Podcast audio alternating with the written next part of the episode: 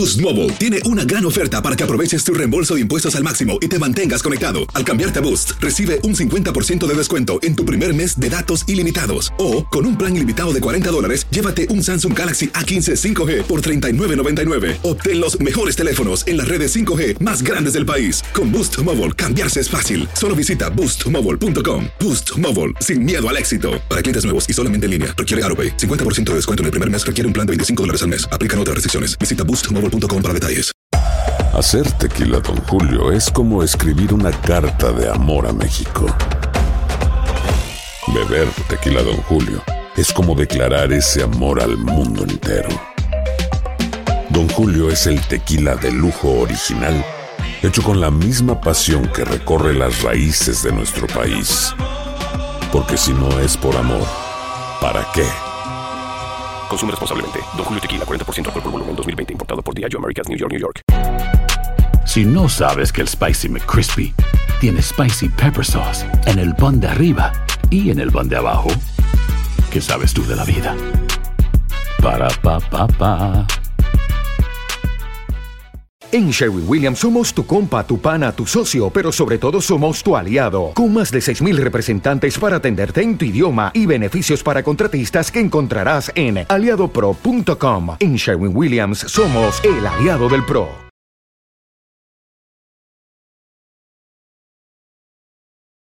Enigma sin resolver es un podcast para mayores de edad. Algunos escuchas pueden encontrar el contenido del programa ofensivo.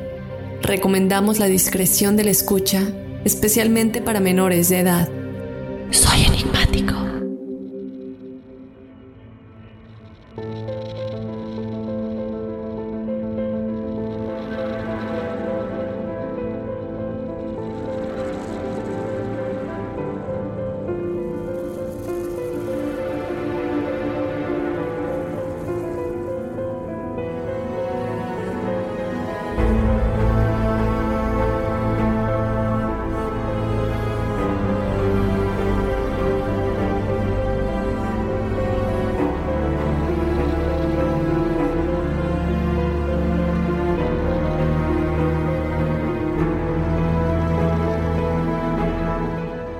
Caminando por el bosque, una noche en las afueras de su pueblo, una anciana encontró lo que ella creía que era un bebé abandonado tirado en el suelo. Se lo llevó a casa con ella y estaba decidida a criarlo ella misma, pero una desafortunada secuencia de eventos dejaría a su comunidad preguntándose si este bebé, llamado Aleshenka, era humano o extraterrestre. Este caso ha sido estudiado por años, aunque el cadáver de este bebé desapareció poco después de su muerte, y muchos aún se preguntan cómo desapareció o en manos de quién terminó, muchas fotos y muchos testigos describen a Aleshenka con la piel gris y manchas de color marrón oscuro en la cabeza. Sin pelo, pequeños agujeros en lugar de orejas, ojos gris oscuro, sin párpados, dedos largos con garras pequeñas y afiladas y sin ombligo. Hasta el día de hoy, muchos se preguntan si este en realidad era un bebé extraterrestre, que de alguna manera terminó abandonado en nuestro planeta.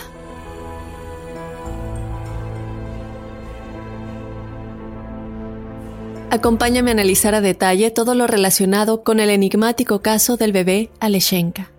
Yo te doy la bienvenida, Enigmático. Mi nombre es Dafne Wegebe y como siempre recordándote que nos puedes seguir en las redes sociales, nos encuentras en Facebook y en Instagram como Enigma sin resolver. Y también nos puedes escribir tu historia. Escríbenos a enigmas.univision.net para ser parte del episodio de testimoniales enigmáticos y que podamos incluir tu historia paranormal o sobrenatural en este episodio.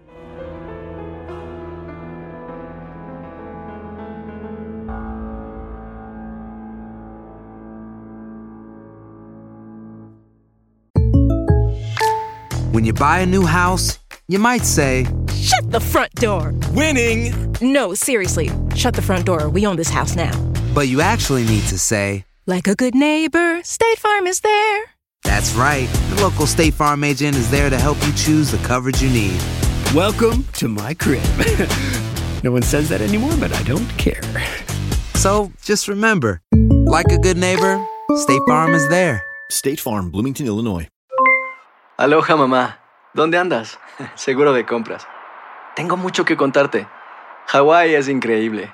He estado de un lado a otro con mi unidad. Todos son súper talentosos. Ya reparamos otro helicóptero Blackhawk y oficialmente formamos nuestro equipo de fútbol. Para la próxima te cuento cómo voy con el surf y me cuentas qué te pareció el podcast que te compartí, ¿ok? Te quiero mucho. Be All You Can Be, visitando goarmy.com diagonal español. Si no sabes que el Spicy McCrispy tiene Spicy Pepper Sauce en el pan de arriba y en el pan de abajo, ¿qué sabes tú de la vida? Para, pa, pa, pa. Save big money on your outdoor project now at Menards. We have everything you need to keep your outdoor power equipment running smooth so you can keep that lawn in tip top shape or enjoy some time on your boat. Right now, all FVP, lawn and garden, and marine batteries are on sale through May 5th. Check out our entire selection of FVP batteries today and view our weekly flyer on menards.com for more great deals. Save big money at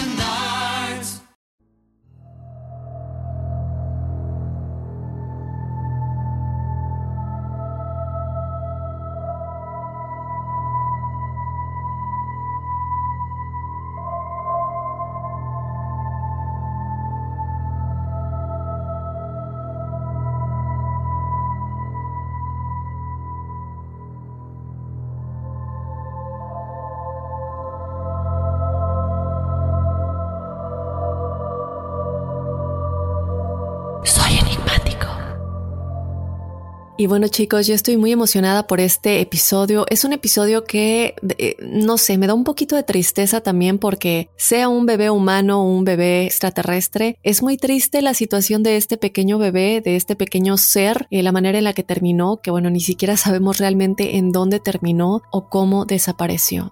Vamos a comenzar como siempre contándoles eh, cómo fue encontrado, la historia de la persona que lo encontró, las teorías al respecto de este bebé y desde luego muchos estudios eh, de ADN y genéticos que se hicieron para poder entender un poco el origen de este ser. Era 1996 cuando un descubrimiento impactante llevó a todo el mundo a examinar a una comunidad de Rusia. Este incidente tuvo lugar en un pueblo de Rusia llamado Kaolinovi y desde ahora voy a pedir disculpas por la pronunciación porque bueno, voy a estar mencionando varios nombres rusos y bueno, como ustedes comprenderán, no muy buena pronunciación, pero eh, este pueblo está ubicado en el extremo sur de los Montes Urales. Lo que sucedió exactamente es que, bueno, era una noche de mayo de 1996 cuando una mujer llamada Tamara Vasilievna Prosvirina estaba caminando por el bosque a las afueras de la ciudad de Kaolinovi cuando escuchó un ruido extraño cerca de ella viniendo de un monte cercano. Ella se acercó a este ruido y de pronto pensó que era un animal que estaba atrapado por el tipo de ruido que estaba haciendo y que habría caído en una trampa. Sin embargo, conforme se fue acercando, se empezó a dar cuenta que sonaba más como el llanto de un bebé. Cuando llegó al lugar en donde estaba esta criatura, encontró lo que describió como un bebé tirado entre los escombros. Obviamente, sin dudarlo un momento, lo recogió, lo envolvió en una manta que ella tenía con ella y luego se lo llevó a su apartamento en donde decidió que criaría al niño ella misma.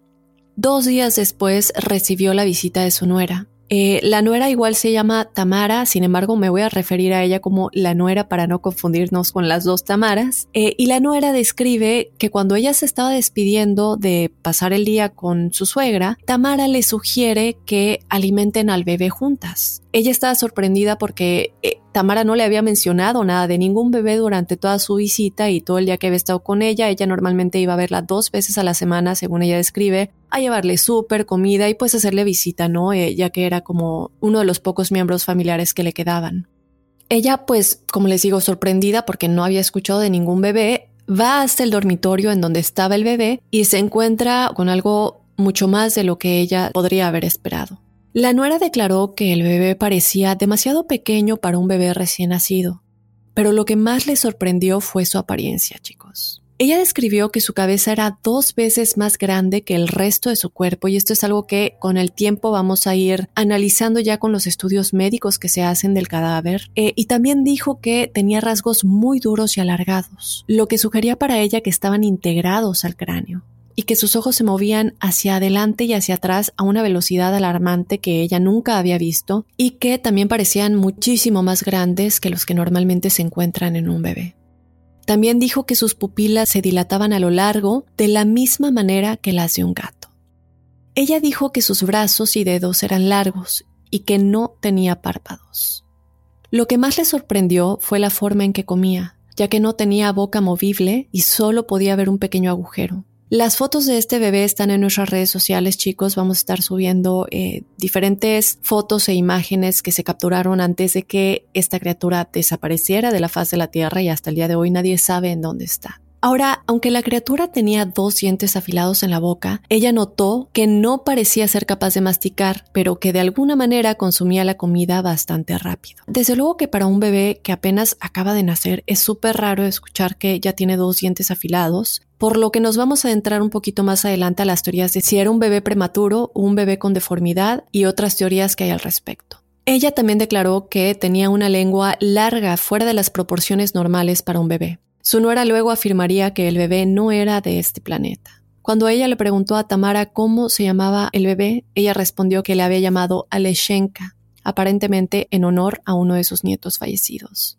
Tamara Vasilievna solía poner un caramelo en la boca de la criatura y éste chupaba el caramelo sin problema, igual bebía leche y agua que Tamara le daba con una cucharadita. La nuera describió que mucho sudor aparecía en el cuerpo de la criatura justo después de comer, era como una reacción inmediata del cuerpo que después de comer sudaba muchísimo y también comenzaba a emanar un olor muy extraño, aclaro, no un olor feo, ella no lo describió como putrido ni nada por el estilo, simplemente un olor extraño que nunca había sentido anteriormente y que también era como medio dulce y que de pronto lo podía sentir en todo el departamento. Tamara solía limpiar a Aleshenka con un trapo de vez en cuando y la criatura estaba acostada y no se movía la mayor parte del tiempo, aunque ella declara que de vez en cuando estiraba las piernas y que sus ojos mostraban sufrimiento. Ahora cabe recalcar que Tamara no tenía muy buena fama entre los vecinos, ya que decían que ella sufría de una enfermedad mental y que normalmente siempre se comportaba de, de forma muy extraña, ¿no? ¿Qué pasa? En los días que siguieron, sus vecinos notaron que ella estaba extrañamente feliz y que estaba anunciando que tenía un bebé. Obviamente todos ellos no podían entender a qué se refería ella, que era una mujer mayor y que bueno, saben que tiene antecedentes de enfermedad mental y no podían entender a qué se refería ella, no la tomaron en serio ni creyeron que tenía un bebé. Todos ellos escribieron que se comportaba de forma muy errática y en ocasiones era evasiva, especialmente cuando se le pedía que diera más detalles sobre el bebé. Ella solamente estaba como feliz de pronto que tenía un bebé y luego de pronto ya no quería decir nada, se metía a su casa y no respondía a nadie.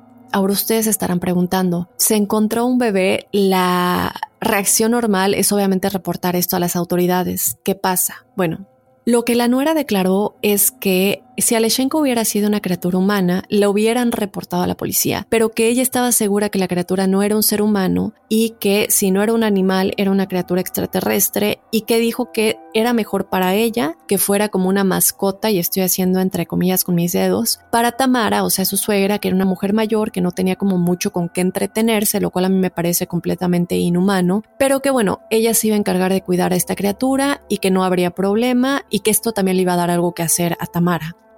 ¿Qué pasa después y cómo empiezan a avanzar las cosas a un nivel ya un poco grave? Una noche, un vecino escuchó a Tamara golpeando su puerta, o sea, la puerta del vecino. Esto se le hizo muy extraño, ya era muy tarde y no eran unos golpes normales, eran unos golpes de desesperación, como él lo escribe. Él abre la puerta y Tamara empieza a alegar que estaba asustada porque su bebé estaba muy enferma o enfermo y no tenía medicina para darle.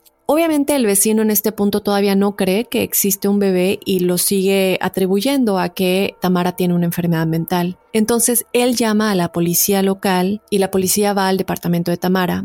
Ellos no vienen para ayudarla, no vienen para investigar si realmente hay un bebé, sino para tomarla bajo custodia y llevarla a un hospital psiquiátrico cercano para una evaluación médica.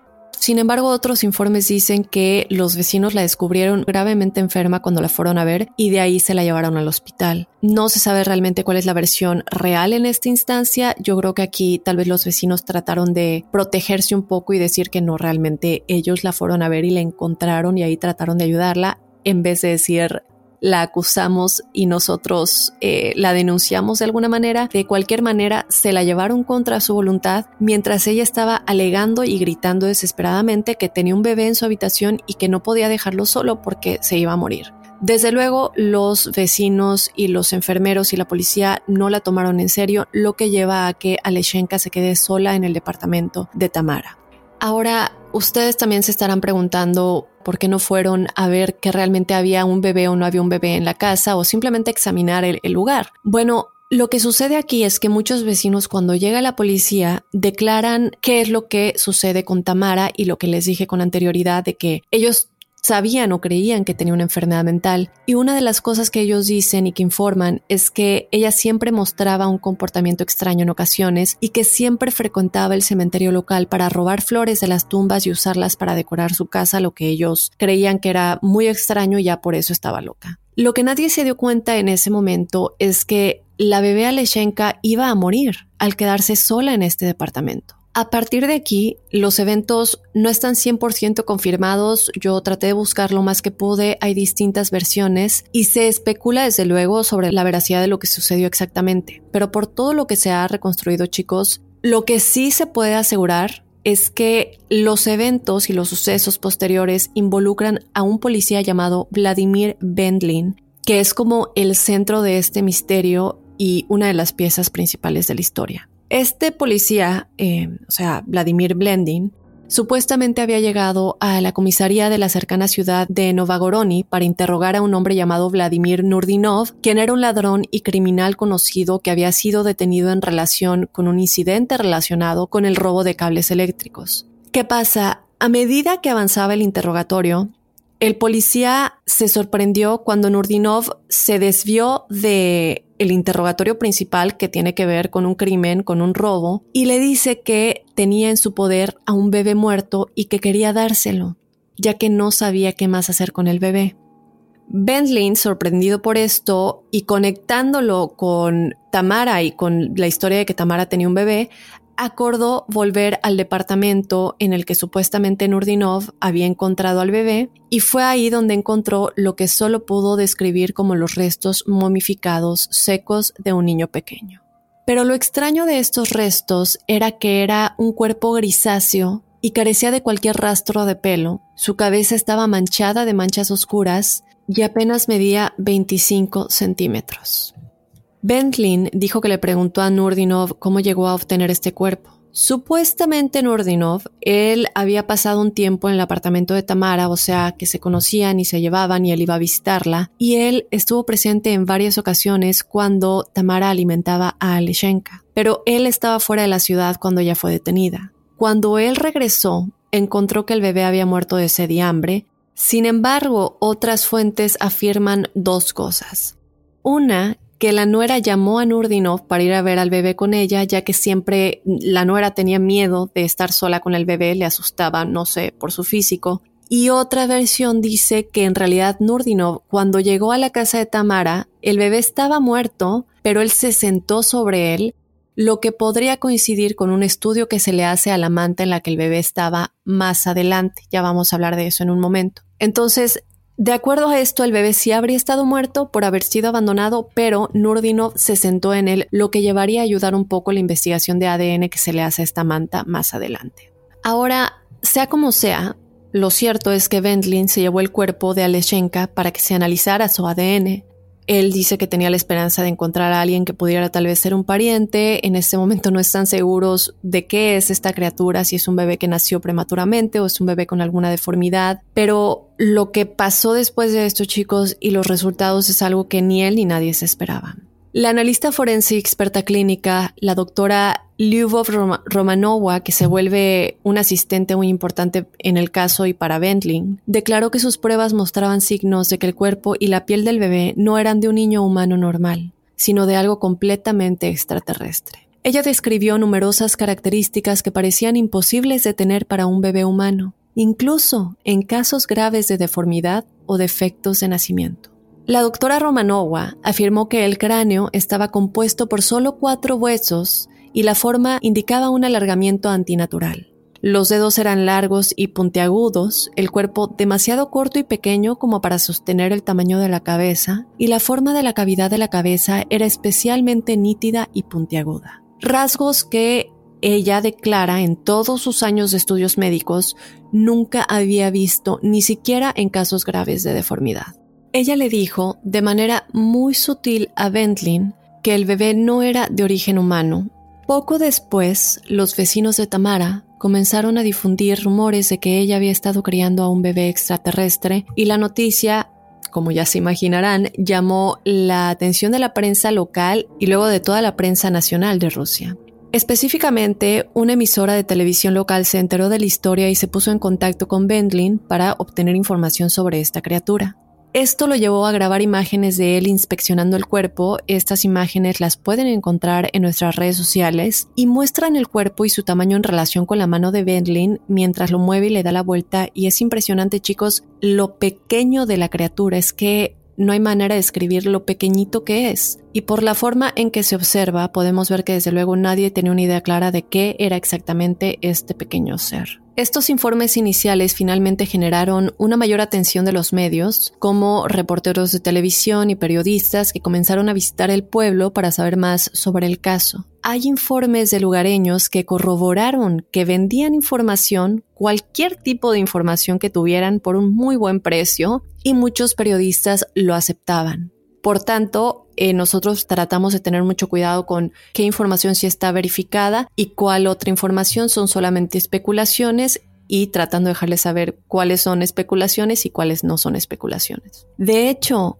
la cadena MTV de Japón hizo un largo reportaje sobre la bebé Aleshenka. Cabe recalcar que ni Tamara ni Nurdinov salieron a declarar nada a los medios de comunicación por dinero. Por tanto, a lo mejor ustedes se lleguen a encontrar con información que diga que en este... Mm, en esta desesperación de los medios de comunicación de obtener información y por pagar por esta información, algunos de los habitantes del lugar que Tamara o Nurdinov estuvieran involucrados, esto no es real. Ni Tamara ni Nurdinov dieron declaraciones a los medios de comunicación y Tamara de hecho seguía internada en el hospital. O sea, eh, nadie tenía acceso a ella. Como ya se imaginarán, un número de expertos en ovnis y extraterrestres viajaron de igual manera con la esperanza de ver a la bebé Aleshenka y poder estudiarla.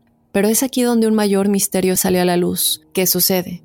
Bendlin declaró que decidió entregarle el bebé a una academia de investigación de ovnis encabezada por el conocido y respetado investigador de ovnis y de vida extraterrestre Boris Solotov, quien afirmó que quería realizar más pruebas con el cuerpo. Sin embargo, aquí empieza todo el misterio de qué es realmente lo que le sucedió a la bebé y quién era esta bebé. Pasan meses y semanas y las esperanzas de Bentley de obtener una respuesta definitiva pues comenzaron básicamente a desaparecer chicos porque no tenía respuesta acerca de los resultados y no tenía respuesta por parte de Boris por ningún medio. Pasan meses en los que Boris está desaparecido sin entregarle cuentas a Bentley ni a nadie, cuando finalmente logran localizar a Boris y, no es que ellos lo localizaron, sino que se encontraron con que estaba dando una extraña entrevista a un medio de comunicación sobre el paradero del cuerpo de Aleshenka, en donde él decía que le había pedido a una de sus asistentes que transportara el cuerpo de Aleshenka en automóvil a un laboratorio en otra ciudad. Cuando la asistente estaba en camino a la otra ciudad, y pongan mucha atención a esta asistente que de hecho su nombre es Galina Semenkova, ella declaró que cuando estaba en camino a la otra ciudad, una nave metálica salió de la nada y aterrizó en medio de la carretera, bloqueando el camino de su vehículo. La asistente dijo que los ocupantes de la nave salieron sin decir palabra, tomaron el cuerpo de Aleshenka y la nave se fue. Pero cuando la policía le pidió a Boris que identificara el área donde tuvo lugar este encuentro, él no pudo rastrear la ubicación y se negó a seguir discutiendo el asunto, desapareció, dejó de contestar llamadas, correos y no quiso dar ninguna declaración más. Si este fuera realmente el caso, chicos, entonces evidentemente llegamos a la conclusión de que Aleshenka fue tomada de regreso por su propia especie y el asunto se podría cerrar para siempre. Pero evidentemente hay mucha falta de credibilidad por los que están contando la historia, por cómo se desaparecieron, porque no pueden dar con la ubicación en la que este encuentro tuvo lugar y bueno, muchas cosas más. Sin embargo, uno de los científicos de los que vamos a hablar más adelante que les dije que se encargó de analizar la manta en la que el bebé Aleshenka estuvo, que de hecho su nombre es Vadim Chernovrov, él dijo que fue a la casa de esta mujer que cabe mencionar que es uno de los miembros de la Academia de Investigación de OVNIs encabezada por Boris y ella nunca le abrió la puerta. Él fue por varias semanas sin obtener respuesta alguna, pero lo que sí le llamó la atención es que cada vez que él iba, un hombre lo seguía. ¿Quién podría ser este hombre? Bueno, vamos a adentrarnos un poquito a qué sucede con los estudios de ADN, con las teorías y con otras cosas extrañas que nos pueden acercar tal vez un poco a la realidad de quién es o qué es esta criatura. Algunos investigadores teorizan que agentes del gobierno interceptaron a Boris y le ordenaron entregarles al bebé. De hecho, la asistente, esta mujer Galina Semenkova, afirmaría más tarde que había sido visitada por un equipo de investigación de un grupo desconocido de personas y la forzaron a firmar documentos de confidencialidad y no hablar más del cuerpo.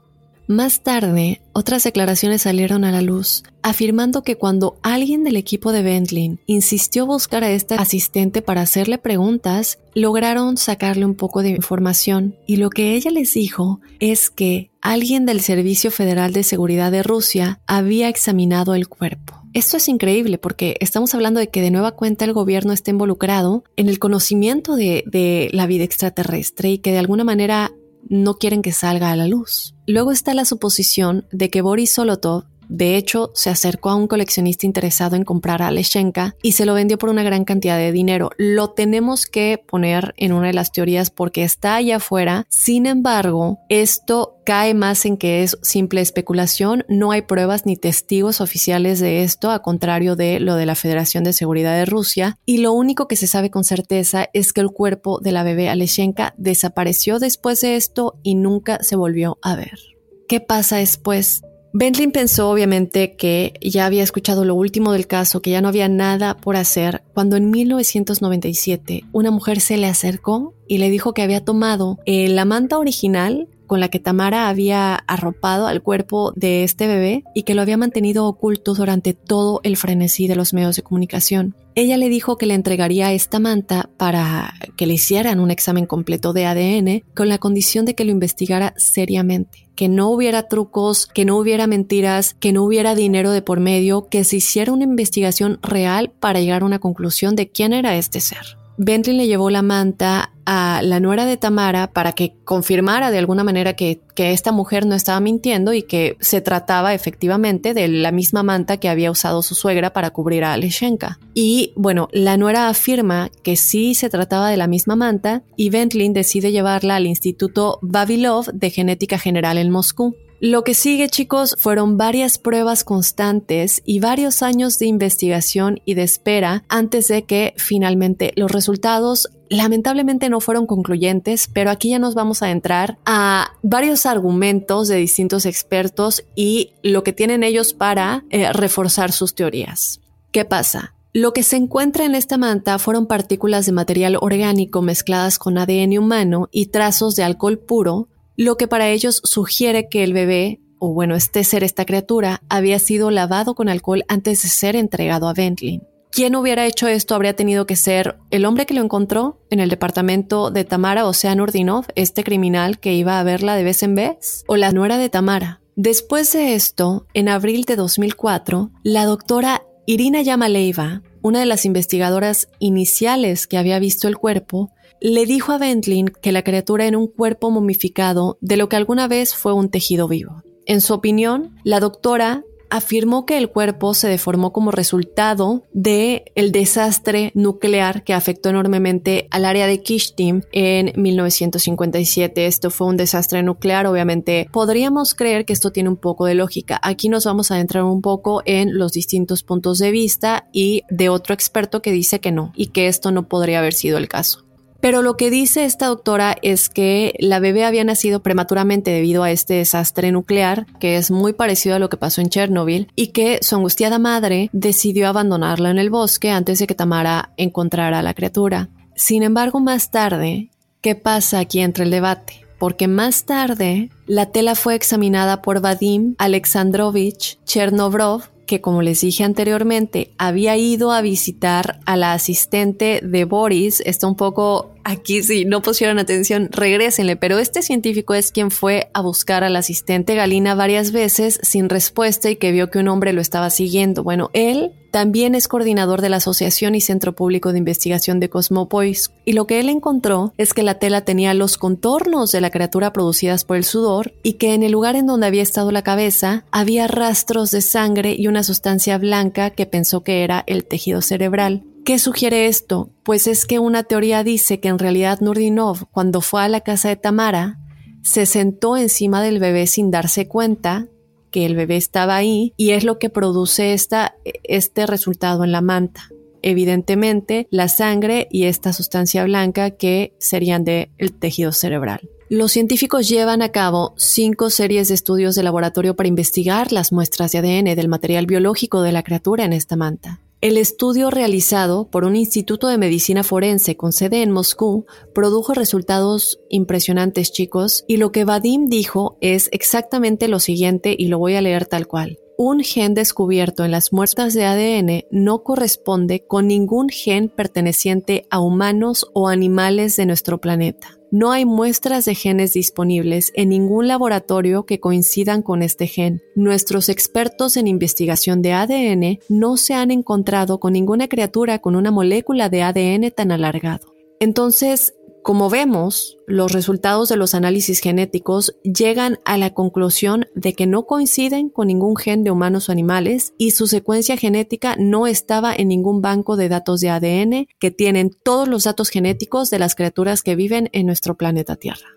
Otra persona que no estaba de acuerdo con la doctora Irina era la asistente clínica de Blending, que es la primera que se involucró en el caso, si recuerdan que les comentamos, que es la primera que dijo que ella no había visto en todos sus estudios médicos un caso como este, ella es Lyubov Romanova, y ella dijo que los numerosos bebés con deformidades y defectos por nacimiento prematuro que ella había estudiado no se comparaban con ningún bebé de origen humano. Ella escribió más tarde, en uno de sus estudios, que Aleshenka tenía por lo menos 20 características diferentes a las de un bebé humano, ya sea con deformidades o por nacimiento prematuro o cualquier bebé de origen humano. Había muchas diferencias en la cabeza y había muchos bordes afilados en la cavidad del cráneo. Estos bordes afilados se pueden ver claramente en las imágenes que tenemos en nuestras redes sociales. Es muy difícil, creo, para nosotros que no sabemos realmente de estudios médicos o de fetos o de nacimientos prematuros, eh, pero digo, a simple vista evidentemente se ve como algo que por lo menos yo no había visto eh, anteriormente y se puede ver sin duda alguna estos bordes afilados en la cavidad del cráneo. Eso es claro y se ve y es una de las cosas que más resaltan en estas imágenes. Otra cosa en la que creo que es importante poner atención a lo que dice esta doctora y que me parece acertado porque, bueno, yo por ejemplo no nací prematuramente, pero tuve un problema porque los glóbulos rojos de mi mamá, si no me equivoco, atacaron a mis glóbulos y yo me tuve que quedar en el hospital por un mes más o menos en cuidado intensivo. Y nací siendo muy pequeña, mi color no era normal, estaba muy amarilla, Imagínense eso, chicos, en un bebé prematuro de igual manera que igual necesita los cuidados. Y con respecto a eso, lo que ella dice es que los fetos humanos que nacen prematuramente no pueden vivir más de unas pocas horas expuestos al aire libre sin atención médica. Y Aleshenka aparentemente había vivido durante semanas y de acuerdo al testimonio de la nuera de Tamara, el bebé estaba vivo y podía consumir alimentos por sí mismo, lo que creo que es evidente no sería posible para un bebé prematuro. Aún así, el caso de Aleshenka sigue avanzando el misterio, se llegan a estas conclusiones en los que mucha gente están seguros que, bueno, evidentemente este bebé no es de origen humano y continúa estando en los titulares. ¿Qué pasa? Lamentablemente, Tamara, la mujer que la encontró, intenta huir de la institución en donde estaba siendo tratada por esta enfermedad mental, si es que la tenía, y en la noche en la que ella intentó huir, que fue de hecho un septiembre, la vieron caminando en un bosque fuera de las instalaciones. Los intentos de llamarla no tuvieron respuesta, ella siguió en su camino, cuando de repente los testigos lo que dicen es que un automóvil sale de la nada a toda velocidad, atropellándola y matándola en lo que parecía ser un atropello y fuga deliberado. Desde luego aquí nace la conexión con el Servicio Federal de Seguridad de Rusia, porque muchos teóricos de la conspiración dicen que hubo más en esta muerte porque se había informado que le iban a poner bajo hipnosis para que ella pudiera contar toda la experiencia, para que ella pudiera describir todo lo que había pasado, lo que podría llevar a que alguien quisiera silenciarla. Nuevamente nos quedan muchísimas preguntas en este caso, pero creo que tiene mucha eh, relación el hecho de que la hayan querido poner bajo hipnosis y que justo en ese momento alguien la atropelle y ni siquiera se detengan a ver si mataron a la mujer o no y se vayan del lugar.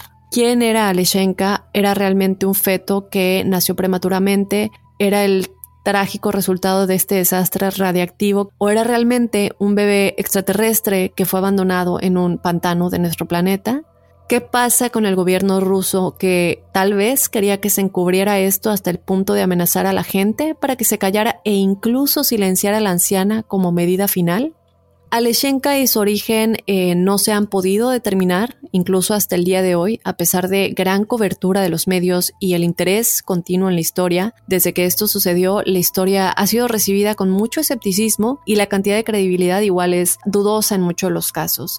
Y también vemos los dos lados de la moneda, ¿no? Los expertos que de alguna manera tienen distintas teorías, vemos a dos expertos, vemos a Vadim Chernobrov, que es el coordinador de la Asociación y Centro Público de Investigación de Cosmopoisk, y también vemos a Lyubov Romanova, que es la primera experta que se involucró en el caso, em, experta en ADN, y por otro lado, vemos a la doctora Irina Yamaleva, que dice que sí podría haber sido el resultado de la lluvia radiactiva. Sin embargo, eh, a mí me queda también todavía la duda de que el bebé haya vivido tanto tiempo sin atención médica, siendo un bebé humano que tenía estos dientes alargados y, lo cual, bueno, hay, hay, varias cosas que a mí no me cuadran mucho con que hubiera sido un bebé humano. Claro que sin duda alguna el desastre nuclear tuvo efectos inimaginables, pero yo creo que aquí estamos viendo eh, la declaración de dos expertos contra la declaración de un solo experto, que además se contradice a la primera declaración que había dado originalmente en 1997, cuando primero se involucró en la investigación, porque cabe recalcar que la doctora Irina Yamaleva primero se involucró en la investigación en 1997 y después dio una segunda declaración en 2004, un poco contradiciendo lo que había dicho anteriormente.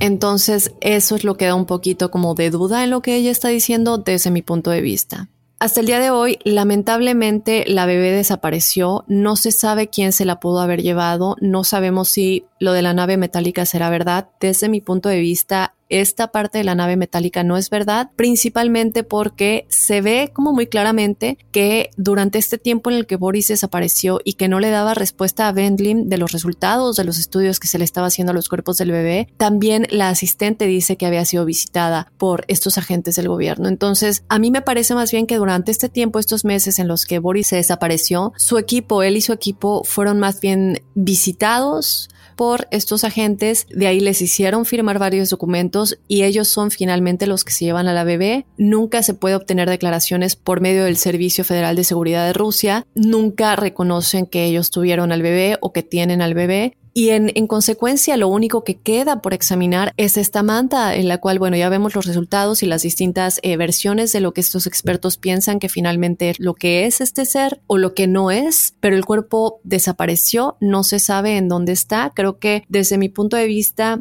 Bentley no tenía mucha opción él tenía que darse a un experto que supiera lo que hacía, pero finalmente esto es lo que sucedió y pues bueno, en consecuencia no se tiene más del bebé más que esa manta y las fotografías e imágenes que como les dije pueden encontrar en nuestras redes sociales. Otra cosa que a mí en lo personal, en lo personal me da mucha pena es que bueno, desde luego no se puede negar que sea lo que sea este bebé, era una criatura inofensiva, sea un bebé extraterrestre, un bebé humano, a mí sí me toca un poco el corazón el hecho de que este pobre bebé o criatura o lo que fuera estaba abandonado, eh, dejado y que esta mujer lo aceptó desinteresadamente como si fuera su propio hijo, a pesar de lo extraño que se veía, que es algo que, siendo honestos, no cualquiera haría.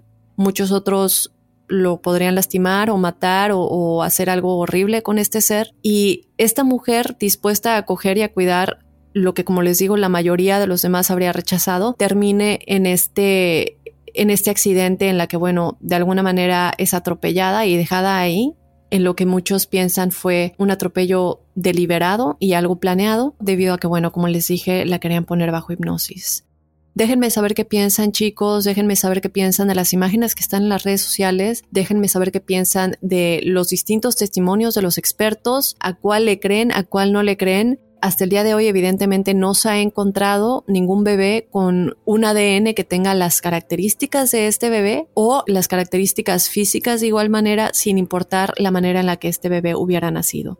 Así que bueno, ya saben, síganos en Instagram y en Facebook como Enigmas sin resolver para ver estas imágenes y también para comentarnos qué es lo que ustedes piensan. También escríbenos a enigmas.univision.net para contarnos tus experiencias paranormales o sobrenaturales y también para contarnos qué piensas de este caso o de algún otro tema que te gustaría que toquemos. Siempre estamos leyendo sus mensajes y tenemos, como saben, varios temas ahí que ustedes nos han propuesto, que están pendientes y que vamos tocando poco a poco. Los espero esta semana en los testimoniales enigmáticos les recuerdo que se suscriban al podcast en donde sea que nos escuchan. Si nos escuchan desde Estados Unidos, eh, por favor escúchenos desde la aplicación de Euforia. Les agradeceríamos muchísimo si pueden seguir el podcast y descargarlos desde esta aplicación de Euforia. Y si nos escuchan desde cualquier otra plataforma o en otra parte del mundo, ya sea en Spotify, Apple Podcasts, Google Podcasts, Amazon Music o donde sea, que sigan al podcast y que se suscriban, porque como saben, los testimoniales ahora los publicamos eh, más adelante en la semana los hemos estado publicando los jueves, pero por cualquier cosa o episodios bonus o testimoniales extra que haya, que ustedes no se enteren, si siguen al podcast desde su aplicación o están suscritos, les va a llegar la notificación en su celular de que Enigma sin resolver ha publicado un nuevo episodio, como saben, independientemente de los lunes que tenemos como siempre el episodio principal. Así que bueno, ya saben, por ahí nos pueden seguir y suscribirse desde cualquier plataforma. Y bueno, de esta manera me despido del enigma de esta semana, el bebé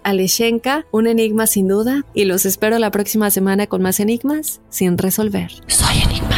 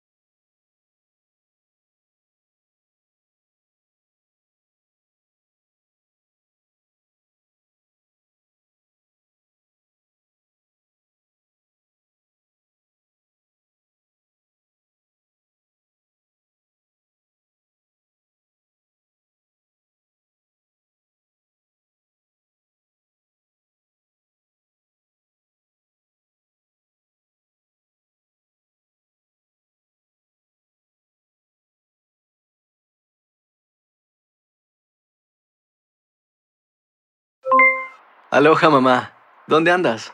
Seguro de compras. Tengo mucho que contarte. Hawái es increíble. He estado de un lado a otro con mi unidad. Todos son súper talentosos. Ya reparamos otro helicóptero Blackhawk y oficialmente formamos nuestro equipo de fútbol. Para la próxima te cuento cómo voy con el surf y me cuentas qué te pareció el podcast que te compartí, ¿ok? Te quiero mucho. Be All You Can Be, visitando goarmy.com diagonal español. Si no sabes que el Spicy McCrispy tiene Spicy Pepper Sauce en el pan de arriba y en el pan de abajo, ¿qué sabes tú de la vida? Para, pa, pa, pa.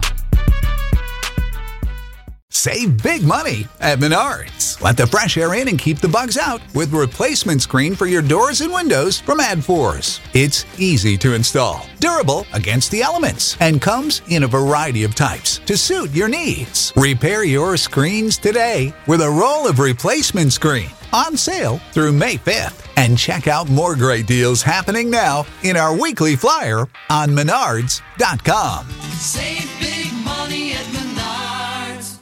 Dicen que traigo la suerte a todo el que está a mi lado.